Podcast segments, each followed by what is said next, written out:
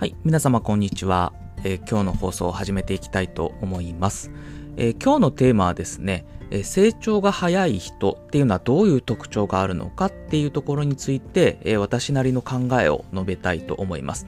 で私、えー社会人になって10年以上経つんですけれども、まあ、成長が早い人と、まあ、成長が遅い人と、まあ、それぞれ、あのそれなりに見てきたかなという、えー思いがありまして、まあ、その中でですね、私が思う成長が早い人の特徴っていうのをちょっと3つ、えー用意してきましたので、えそれについてお話をさせていただきたいと思います。えまず最初に結論から言ってしまうと、え1つ目が素直っていうことですね。で、2つ目が、え自分の責任と考えるっていうこと。で、3つ目が適時に進捗報告ができるっていうこの3つになります。で、それぞれについて、えーもう少しちょっと掘り下げてお話ししていこうと思います。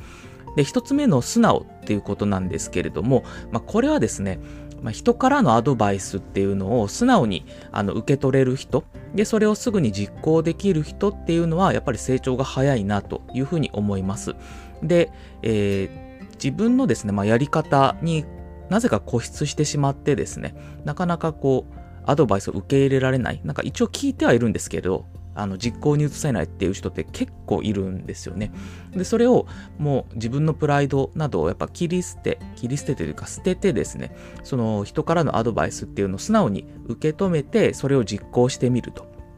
で、実行してみてから、まあ、自分に合わないなと思ったら変えてみるっていうようなスタンスですね。そういうスタンスの人の方が成長が早いなという印象を受けております。はい。ということで、一つ目は素直であるってことですね。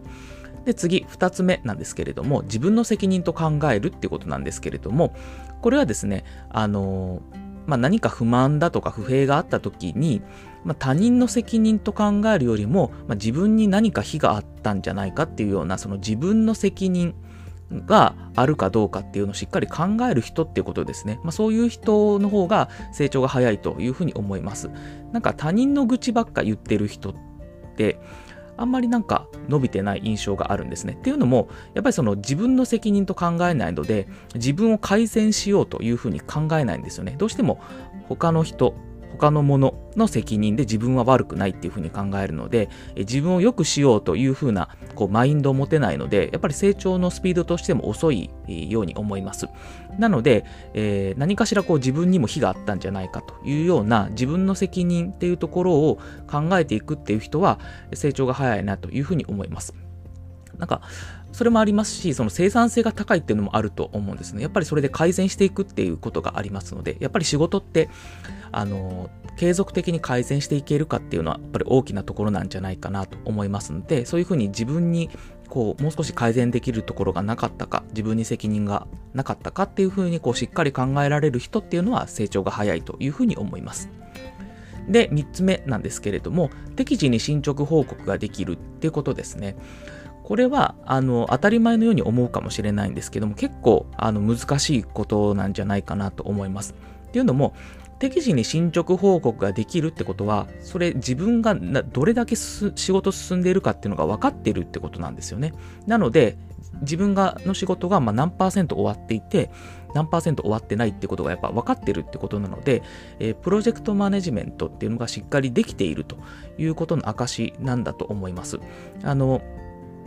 進捗報告ができない人っていうのは、あの、自分が一体どこまでできているのかっていうのが分かってないっていうことになりますし、コントロールできてないという形になります。なので、やっぱりその自分がどこまでできているのか、で、できていなかったら、えー今ここで止まってますっていうような、あの、報告ができるっていうことは、やっぱりその、それだけ成長が早い、えー人だなというふうに、あの、私は見ています。実際、えーそういう人の方が成長が早いなという印象があります。はい。ということで、えー今日、今回はですね、成長が早い人の特徴を3つ、えーご紹介させていただきました。えーまとめると、え人のアドバイスを素直に聞くっていう素直っていうこと。で、2つ目が、え他人の責任っていうんじゃなくて自分の責任っていうふうにこうどれだけ考えられるかっていうところ。で、3つ目が、えー適時に進捗報告ができるっていうことになります。はい。ということで、えー今回の放送はこれで以上とさせていただきます。どうも聞いていただきましてありがとうございました。